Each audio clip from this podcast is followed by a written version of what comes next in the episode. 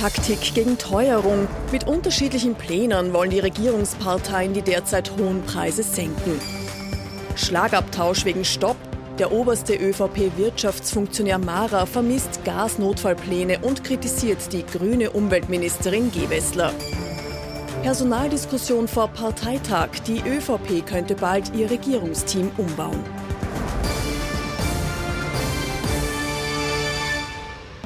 Ich wünsche Ihnen einen angenehmen Sonntagabend. Freue mich, dass ich Sie wieder begrüßen darf zu unserem politischen Wochenrückblick. Mit dabei unser Politikexperte Thomas Hofer. Schönen Sonntagabend. Schönen guten Abend, Herr Knapp. Und unser Meinungsforscher und Rapidfan heute 1 zu 1, Peter Heik. Schönen Sonntagabend. Schönen Herr Knapp, Sie, Sie ja. vergessen dauernd äh, Vizemeister. Ich glaube, da gab es die Gratulation noch nicht. Sturm, okay, haben wir jetzt auch erwähnt. Gut. So, damit haben wir die Fußball-Headlines von heute besprochen. Kommen wir dann noch ganz kurz zur Politik, wenn es Ihnen recht ist. Aber das erste Thema betrifft uns auch alle. Wir spüren es, egal ob wir einkaufen gehen oder an der Tankstelle. Die Preise steigen. Die Teuerung hat uns ganz ordentlich im Griff und was kann und was wird die Regierung dagegen machen? Bis jetzt relativ wenig und was plant die Regierung? Da gibt es auch zwei ganz unterschiedliche Ansätze von den Grünen und von der ÖVP.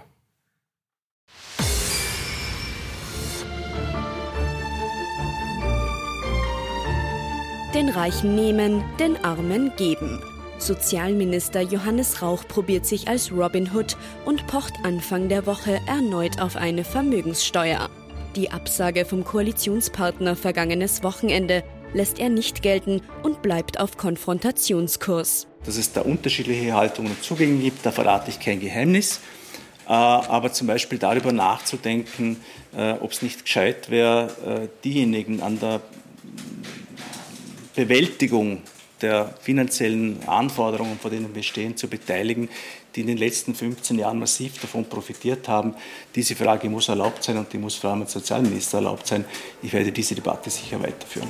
Statt auf Vermögen hat es ÖVP-Bundeskanzler Karl Nehammer auf Energieunternehmen mit Staatsbeteiligung abgesehen, wie etwa dem Verbund. Die schreiben dank der Teuerung nämlich satte Gewinne. Nehammer lässt jetzt prüfen, wie man die abschöpfen könnte. Die grüne Umweltministerin wirkt davon nicht ganz überzeugt. Den Stromversorgern könnte das Geld dann unter anderem für den Ausbau erneuerbarer Energien fehlen. Wir schauen uns selbstverständlich auch alle Maßnahmenmöglichkeiten an, die es gibt, um hier auch mit weiteren Mitteln zielgerichtet unterstützen zu können. Die SPÖ freut sich über den Vorstoß, wenngleich sich der Kanzler laut Pamela Rendi-Wagner auch mit fremden, nämlich roten Federn schmücke.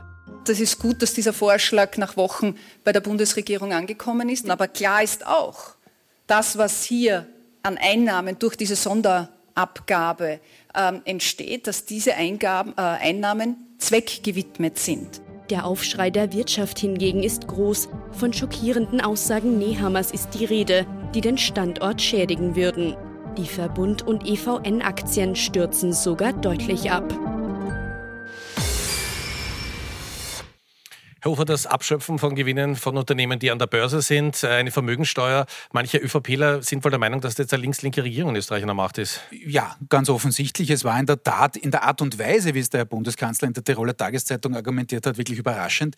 Denn dass man was tun muss und dass der Druck der Bevölkerung da ist, äh, in diversen Umfragen abgebildet, das ist ja wohl klar. Also es war erwartbar, äh, dass es da in die Richtung geht, dass man jedenfalls die Dividenden, die man natürlich auch bekommt, und zwar nicht nur der Bund, sondern auch die Bundesländer, klar klarerweise, äh, dass man die verwendet oder zurückgibt, das war erwartbar irgendwann. Aber dass er hergeht und de facto die Schüsseldoktrin, die jetzt doch einige Jahre Bestand hat in der ÖVP, von wegen mehr privat, weniger Staat, äh, quasi in einem Interview so im äh, Vorbeigehen äh, abschafft oder in den Kübel wirft. Das hat mich verwundert, zumal eben wenige Tage vor dem Parteitag. Und jetzt glaube ich nicht, dass am Parteitag da jetzt Streichungen zuhauf auftauchen werden. Das wohl nicht.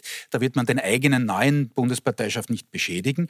Aber diese Unruhe und dieser Unmut, den wir schon beschrieben haben an dieser Stelle in den vergangenen Wochen, vor allem seitens des Wirtschaftsbundes, aber auch auf Seiten des Bauernbundes, das hat diese Aktion noch einmal massiv verschärft. Und man fragt sich natürlich angesichts, und man hat das natürlich gleich wieder geschafft, in die negativen Schlagzeilen zu kommen, äh, Stichwort Vernichtung von Börsewert etc., äh, dass es da niemanden gibt, der ein gewisses Korrektiv ist und sagt, schauen wir uns den Vorschlag, rechnen wir uns das einmal durch, was könnte das heißen, ähm, das ist einigermaßen verwunderlich. Franz Schellhorn von der Agenda Austria hatte die Aussagen von Karl Nehmer massiv kritisiert und hat auch wörtlich gesagt, ist der Plan der ÖVP jetzt so, dass sie links nicht mehr überholt werden kann? Äh, sehen Sie da Potenzial, Herr Heigenier? Naja, da, nein, da gibt es natürlich kein Potenzial, ähm, wobei man schon dazu sagen muss, dass Nehammer hier sicher durchaus bei der Bevölkerung einen, einen größeren Teil ansprechen könnte. Aber wie es der Kollege Hofer gesagt hat, man, man kann ja darüber diskutieren, über die, diverse Dinge, aber ich kann es nicht einfach so en passant ankündigen. Möglicherweise hat man sich gedacht, ich lasse einen Luftballon in der, der Tiroler Tageszeitung stecken, aber der ist... ist halt bei Firmen, die in der Börse notiert sind. Ja, nein, ab, absolut und, und der ist natürlich relativ schnell zerplatzt. Wie schaut es denn aus? Vermögensteuer ist ein ganz, ganz heikles Thema in Österreich, immer und Erbschaftssteuer. Wie stehen die Österreicherinnen und Österreicher dazu? Ja, also jetzt, wir hatten ja eine Vermögensteuer bis 1992, wir hatten eine Erbschaftssteuer bis jetzt vor, ich glaube, zehn, nicht einmal zehn Jahren. Ähm, beides ist, ist nicht wie soll ich sagen, nicht repariert worden, wie es der Verfassungsgerichtshof ähm, bei der Erbschaftssteuer gesagt hat. Und das war immer ein relativ heikles Thema, auch weil man keine Einnahmen, keine wirklichen generiert hat. So, und jetzt gibt es seit geraumer Zeit insbesondere von Gewerkschaft vorgetragen, eine Erbschafts- und Vermögensteuer mit einer Million. Und wir haben gesagt, oder ab einer Million, und wir haben gesagt, bei dieser Frage der Woche ab 500.000 Euro. Und das Spannende ist, dass es hier eine Mehrheit dafür gibt. Damit haben wir so eigentlich nicht gerechnet, nämlich eine recht klare Mehrheit, im Faktor fast von 2 zu 1, wie wir im Insert sehen. Ähm, und das ist deshalb äh, spannend, weil wahrscheinlich einige Menschen in Österreich ihre Immobilienwerte oder ihre Immobilien derzeitigen Werte nicht hineingerechnet haben. Die aber dann natürlich schlagend wären. Die ne? dann schlagend werden würden. Ähm, aber man sieht, wie stark der Druck hier auf die Politik wird, woanders als bisher ähm, ähm, Einnahmen zu generieren, weil die Menschen auch wissen, der Faktor Arbeit ist relativ stark belastet und es wird natürlich durch die Teuerungsrate und die gestiegenen Energiepreise relativ eng werden. Und ich glaube, äh, um da fortzusetzen, dass das auch ein, ein, noch einmal verstärktes Thema in der ÖVP sein wird. Und es war im Übrigen die Nehammer Aussage so ganz neu nicht. Ich erinnere mich, vor einigen Jahren war es eine neue ÖAB-Chefin, schon Zeit her, äh, eine gewisse Johanna Mikl-Leitner, mittlerweile Landeshauptfrau in Niederösterreich, äh, die mit einem Slogan oder eigentlich einer Parole für Furore gesorgt hat, auch für heftigen Gegenwind der ÖVP. Äh, und die hat geheißen, Herr mit dem Zaster, Herr mit der Marie. Also jetzt wird es interessant, dann natürlich, weil es auch im Beitrag zu Recht angeklungen ist, äh, weil er der Gesundheits- und Sozialminister Rauch das vorgeschlagen hat, die Vermögensteuer, ob man da jetzt in der Regierung wirklich in diese Richtung geht. Also diese Zahlen sind tatsächlich sehr interessant und sie zeigen auch eine gewisse, will jetzt nicht den Begriff Zeitenwende strapazieren, da meinen wir was anderes, wenn wir das sagen, aber noch vergangenes Jahr äh, war das eigentlich umgekehrt, diese Daten, ja, aber natürlich angesichts einer anderen Diskussionslage in der Öffentlichkeit. Wenn wir jetzt schauen, die Landtagswahlen in, in ÖVP-Kernländern, Niederösterreich und Tirol zum Beispiel, bringen die der EMS BIN in diese Debatte oder wird man eher versuchen, das rauszuhalten? Weil das natürlich für die ÖVP-Kernwähler ein heikles Thema. So ist es, ja, und deswegen überrascht es mich ehrlicherweise auch, dass man so heftig in diese Geschichte geht. Ich hätte eben erwartet, dass man versucht, das eher defensiv anzugehen, dass man eben versucht, sich drüber zu turnen, weil es eben, genauso wie Sie sagen, ein heikles Thema ist für die ÖVP-Basis. Und die will man in diesen Ländern, gerade auch in diesen Ländern, natürlich auch mit viel Besitz, was jetzt Einfamilienhäuser angeht, nicht verunsichern. Also ich hätte mal gedacht, man steigt da eher auf die Bremse, versucht das ein bisschen zu umgehen, versucht natürlich symbolisch das abzufedern, wo es irgendwie geht. Ganz geht das sowieso nicht. Und da sehen wir das äh, Ende der Fahnenstange noch nicht. Das, was einsetzen wird jetzt in verschiedenen ÖVP geführten Ländern, aber auch in Kärnten, SPÖ geführt, soll auch und wird auch nächstes Jahr wählen, aber vielleicht früher, dass man sich eben überlegt, tut man vorverlegen und äh, gibt es die Wahl jetzt dann vielleicht im September und nicht erst im Jänner oder im März kommenden Jahres. Diese Debatte, glaube ich, geht jetzt voll in den Parteien los, weil warum? Äh, man kann möglicherweise erstens mit einer nächsten Corona-Welle rechnen im Herbst und dann eben mit noch verstärkten Folgen äh, aus, der, aus dem Ukraine-Krieg, auch was die Teuerung auch beim, beim Thema Lebensmittel angeht. Und Flüchtlinge dann möglicherweise auch, ne? Für Österreich heikles Thema. Wir kommen nochmal zur Teuerung zurück. Äh, da haben viele von uns das Gefühl, man spürt es langsam, vieles wird einfach teurer. Aber wie nehmen das die Österreicherinnen und Österreicher wahr? Und ja, vor allem bei welchen Bereichen? Das ist das, was der Kollege ähm, Hofer schon, schon, schon ange, angeteasert hat, eben im Bereich ähm, von, von Energie und Lebensmittel. Ähm, dort merken die Menschen langsam, ähm, die, die, also langsam ist gut, also sie merken relativ stark die Teuerung. Jetzt kommen die Heizkostenabrechnungen erst. Ja genau, jetzt kommt aber, jetzt haben wir 69 Prozent, die sagen, oder 70 Prozent, die sagen, wir merken das mehr oder weniger stark. Ja? Und das ist, ist natürlich dann der Auftrag, der sofort an die Regierung, aber insgesamt auch an die Politik kommt, ähm, bitte tut was. Und wie es der Kollege Hofer richtig gesagt hat, man kann schon versuchen, das abzufedern, aber alles wird man nicht schlucken können. Und wir müssen uns darauf einstellen, ähm, dass, wir, dass dieses Jahr noch, noch ein, ein relativ herausragendes oder herausforderndes wird. Schauen wir uns noch ähm, ganz kurz an, wie sieht es denn aus bei den einzelnen Parteiwählern und Wählerinnen? Wer ist mehr belastet und wer ist weniger belastet? Und das ist auch sehr spannend deshalb nicht jetzt, ja? die Zahlen sehen wir gleich. Das, äh, das war auch die Aussage heute von Herbert Kickel mit ja nicht ähm, ähm der Kapriolenschlang mit den, mit den Embargos etc., weil 50 Prozent der, der, der, der FPÖ-Wähler sagen, uns, uns trifft das schon. Währenddessen das bei 31 Prozent nur bei den SPÖ-Wählern und Grünen und ÖVP-Wählerinnen, Neos natürlich auch, haben die geringsten Sorgen. Und dementsprechend werden sich natürlich die Parteien an, der, an, dieser, an dieser Thematik natürlich ausrichten. Das heißt, wir kennen das Thema der FPÖ für die nächsten Wochen. Absolut. Wenn wir ihre Zahlen anschauen. Wir bleiben noch beim Thema Teuerung, wir bleiben noch beim möglichen Erdöl, beim möglichen Gasembargo gegen Russland und da ist hinter den Kulissen ein bisschen ein Streit oder ein Duell entbrannt, das wir uns in dieser Woche genauer angeschaut haben. Der mächtige Wirtschaftskammerboss Harald Marrer gegen die Energieministerin Leonore Gewessler.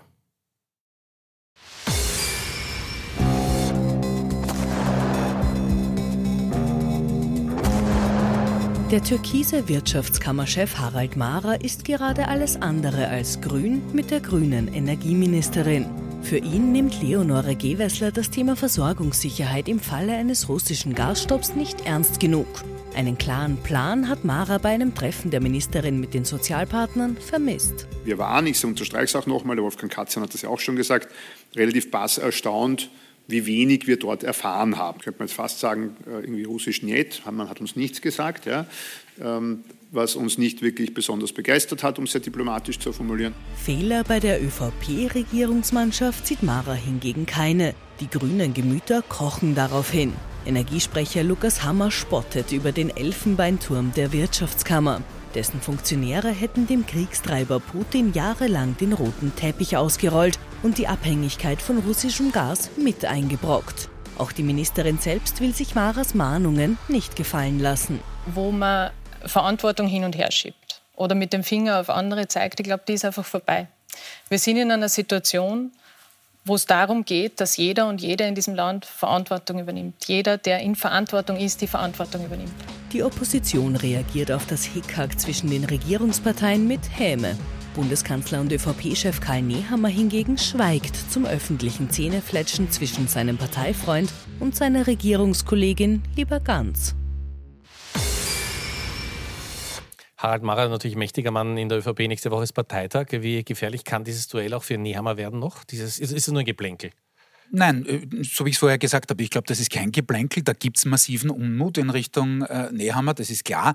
Aber ich glaube nicht, dass die ÖVP jetzt so dumm ist und die einzelnen Bünde und einzelnen Landesorganisationen äh, und gleich den neuen Parteichef beschädigen. Denn wenn die jetzt reingehen und streichen, äh, na, was passiert dann in den nächsten Monaten? Dann gibt es gleich eine Obmann-Debatte. Ein schlechtes. Ergebnis hätte. Also. Das ist absurd, wobei umgekehrt sage ich auch, auf einem guten äh, Parteitagsergebnis hat sich noch niemand ausruhen können. Nicht Sebastian Kurz, der dann wenige Monate danach ähm, abgegangen ist und zurücktritt treten musste und auch nicht ein gewisser Mitterlehner, der hatte auch mal über 99 Prozent, hat er sich auch nichts drum kaufen können, war dann auch bald vorbei. Äh, also es ist ein absolutes Muss aus meiner Sicht schon aus marketingtechnischen Gründen, dass Nehammer da deutlich mehr als 90 Prozent macht und ich gehe davon aus, dass das sein wird. Aber hinter den Kulissen gärt es. Es gärt aber im Übrigen auch im Wirtschaftsbund. Wir kommen dann auch noch zum Thema äh, ÖVP-Rochaden oder potenzielle. Natürlich gibt es da auch einige, die spinnefeind sind miteinander. Zum Beispiel der äh, zitierte Wirtschaftskammerpräsident und die Wirtschaftsministerin Schramböck. Also die beiden ja, äh, werden auch nicht mehr die besten Freunde. Aber es gibt nicht umsonst, wie wir wissen, die schöne Steigerungsstufe äh, Feind, Todfeind, Parteifreund. Also in dem Fall ist das wohl auch so. Ähm, aber zurück zu den Grünen. Natürlich ist es so, dass die ÖVP und gerade der Wirtschaftsbund sich Gewessler als eine, die da sehr, sehr aktiv und sehr offensiv aus Sicht des Wirtschaftsbunds wahrscheinlich aggressiv vorgegangen ist, bei mehreren Themen, nicht nur bei den jetzt darliegenden, sondern zum Beispiel auch beim Thema Verkehrspolitik, Lobau etc., ähm, dass man sich auf die einschießt. Ich glaube, das wird sich auch zuspitzen im Herbst äh, gibt eigene Gutachten, zum Beispiel von der Wiener Wirtschaftskammer äh, in Richtung Lobautunnel und Gesetzwidrigkeit etc. Also da an dieser ähm, äh, diesem Punkt, glaube ich, äh, könnte das auch noch einmal eskalieren äh, zwischen Gewessler und, dem, und den Wirtschaftsvertretern in der ÖVP. Herr Eick, wie gut, unter Anführungszeichen, ist jetzt dieser Konflikt aber jetzt für Leonore Gewessler und für ihre Wählerschaft? Weil die bezieht doch da ganz klar Position. Naja, grundsätzlich kann man natürlich schon sagen, ein Konflikt schärft auch immer das Profil, aber natürlich ist es nicht zuträglich, zumindest mal was die Bundesregierung betrifft. Und auch die Grünen hätten wahrscheinlich lieber ruhigere Zeiten. Gewessler selbst ist in ihrer Wählerschaft natürlich wirklich gut gesetzt, weil sie einfach die Dinge aus, wirklich vorantreibt und voranbringt. Sie ist auch eine wahrscheinlich der wirklich wenig politischen Profis in der Bundesregierung. Also sowohl was ihre, ihre Kommunikation betrifft, als auch was wirklich ihre Themen voranzutreiben betrifft. Und vor allem, wenn man denkt, wie kurz eigentlich erst in der Politik ist. Ne? Korrekt, ja. Ähm, äh, ihr passieren auch keine wirklich groben Schnitze. Sie steht natürlich schwer unter Druck, weil sowas hätte sie sich natürlich auch nicht erwartet ähm, ähm, bei, bei ihrem Antritt. Aber dass ein Konflikt für sie ideal ist und natürlich auch für, natürlich für die ÖVP möglicherweise, das wage ich zu bezweifeln. Also Leonore Gewessler hat momentan einen Lauf, wie man so schön sagt, auch was die Themen betrifft, was die Aufmerksamkeit betrifft. Ganz anders schaut es für Margarete Schrambeck aus, für die Wirtschaftsministerin. Da werden die Ablösegerüchte jetzt immer lauter.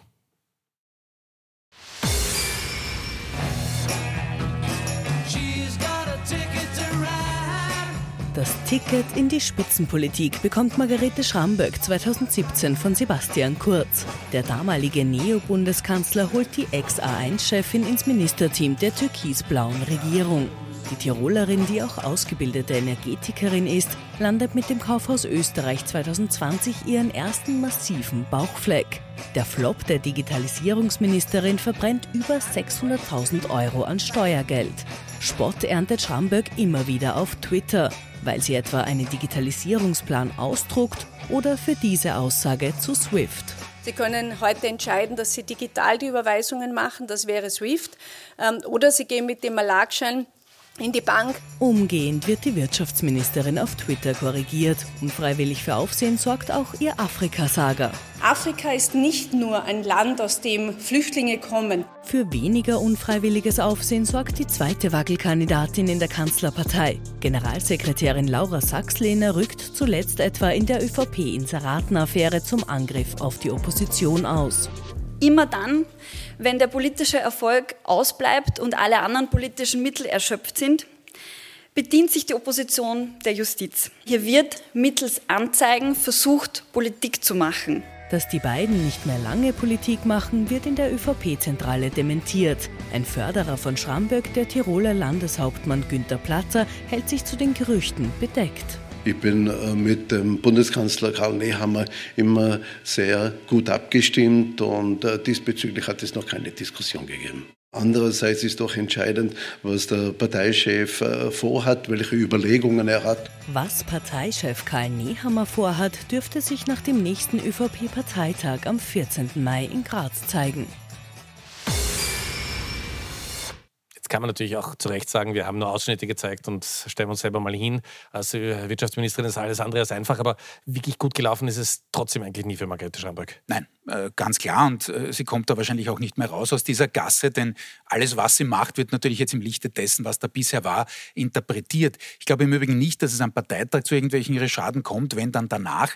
Aber der Herr Nehammer hat natürlich auch hier mehrere Probleme. Nämlich das eine sehr virulente. Ähm, die Frage ist, wer diesen, diese Posten eigentlich jetzt jetzt bereit wäre zu übernehmen. Äh, es haben die Kandidatinnen, die da aus Tirol jedenfalls genannt werden, und da gibt es natürlich die Partei und Regionallogik der, der ÖVP, nicht nur der Partei, aber auch und im Speziellen der ÖVP, ähm, wo eben äh, einige äh, abgesagt haben oder hätten laut, laut Gerüchten. Das heißt, die Frage ist, wer tut sich das überhaupt an? Und dann müssen wir uns das Ressort anschauen, denn das hat den Namen Wirtschaftsministerium nicht verdient. Das ist ein Torso von einem Ressort. Da ging einiges ab in Richtung Gewessler, da ging einiges ab in Richtung Köstinger, äh, dann gibt es auch noch äh, den Herrn Kocher, der für Arbeit zuständig ist. Selbst wenn man die beiden zusammenfügen würde, nämlich Arbeitsministerium und Wirtschaftsministerium, hat man dann wieder das Problem, dass es dann heißt, wie 2000, die beiden Bereiche gehören nicht zusammen. Aber das wäre vielleicht gemeinsam ein Ressort. Und dann könnte man hergehen, das was wir schon ein paar Mal äh, diskutiert haben, und wirklich auch eine Ressortneubildung machen und sagen, okay, Gesundheit, Pflege als eines, das wäre jedenfalls in der jetzigen Situation ein Ressort, das auch äh, allein stehen kann und das Sozialministerium Ministerium äh, und dann hätte man das ein bisschen besser aufgeteilt. Aber dazu, glaube ich, ist man in dieser Regierung nicht mehr fähig, denn da bräuchte man natürlich beide Partner, alle Anspruchsgruppen innerhalb der Parteien und das ist derzeit einfach äh, nicht denkbar, weil es eben äh, diese internen Scharmützel gibt und natürlich auch zwischen den Partnern. Aber Herr Eick, was sagt das eigentlich über den Zustand der Politik aus, dass man das Gefühl hat, die ist deswegen noch Ministerin, weil sich einfach niemand findet, der den Job annimmt? Äh, haben Sie das aus dem äh, Statement vom Kollegen Hofer herausgehört? Ja, das habe ich ja herausgehört. Also ja, gut. Ja. Naja, das, das, das, das hat natürlich auch seine gewisse Berechtigung. Ich erinnere mich, ich habe vor glaube, es war 15 Jahren mit einem gewissen Matthias Strolz, wie er noch nicht in der Politik war. Ähm, damals, glaube ich, für die junge Industriellenvereinigung haben wir so ein, so ein Seminar, einen Workshop gemacht und da ging es um die Positivauslese, wie bekommt man ähm, ähm, Menschen mit äh, einer, einer, guten Reputation, aber natürlich auch mit einer ordentlichen Ausbildung und auch Berufserfahrung in die Politik. Und ich glaube, das ist ähm, oft das Problem, ähm, dass viele, viele, viele Menschen in die Politik Schramberg zählt nicht dazu, muss man sagen. Ja. Aber die, die in die Politik gehen, ohne vorher ähm, das Leben draußen kennengelernt zu haben. Und ich, ich beziehe mich auch auf ähm, Altbundeskanzler Helmut Schmidt, verstorben in Deutschland, ähm, der immer gesagt hat, zuerst macht man eine Ausbildung, dann sollte man 20 Jahre im Berufsleben stehen und dann mit plus minus 40 sollte man erst in die Politik einsteigen. Und das ist ein, eins der groben Probleme. Das zweite Problem ist natürlich, dass man als Politikerinnen und Politiker, das muss man schon sagen, unter einem enormen Druck steht, nicht nur aufgrund der externen Ergebnisse wie der Pandemie oder der, der, des Ukraine-Kriegs, sondern auch aufgrund der Medien, dass Privatheit sowieso abgeschafft ist, dass die sozialen Medien das nochmal verstärkt. Und da muss man schon die Frage stellen, pff, will man sich das persönlich tatsächlich antun? Und äh, da findet man wahrscheinlich immer ähm, we weniger Menschen und dann schaut man sich das mehr oder weniger von außen an und die genannten Kandidatinnen kennen ja die Politik. Ja? Aber dann schaut man sich das von außen an und denkt sich, naja, mit mir, ich glaube nicht. Das ist einerseits die Geschichte und zweitens gibt es auch noch einen Wahltermin, wo man nicht weiß, wo er ist äh, oder wann er stattfindet. Äh, maximal sind es zwei Jahre. Also das tut man sich dann nicht an, wenn man, äh, so wie die Frau Schulz, auch noch ein Riesenunternehmen, ein sehr erfolgreiches hat in Tirol. Ja. Ähm, noch ein, ein, Wort vielleicht zur Parteizentrale, weil das natürlich auch im Beitrag zu Recht äh, angeklungen ist. Ähm, das ist völlig richtig, das ist eine absolut suboptimale Aufstellung hm, da drinnen, das ist so. Allerdings hat das nicht nur mit der Frau Sachslehner zu tun, sondern es war davor auch schon so, dass da keine Gravitas, keine Wucht da war nach, nach außen. Das ist nicht so aufgefallen und das ist durchaus ein Erbe der Ära Kurz, sage ich mal, denn Sebastian Kurz hat gesagt, das brauche ich eigentlich nicht. Ich will auch bewusst, also so hat er es nicht gesagt, aber gedacht hat er sich, äh, ich will bewusst ein schwaches Ministerinnen- und Ministerteam, damit eben ich alleine strahlen kann. Und das hat ja auch eine Zeit durchaus funktioniert.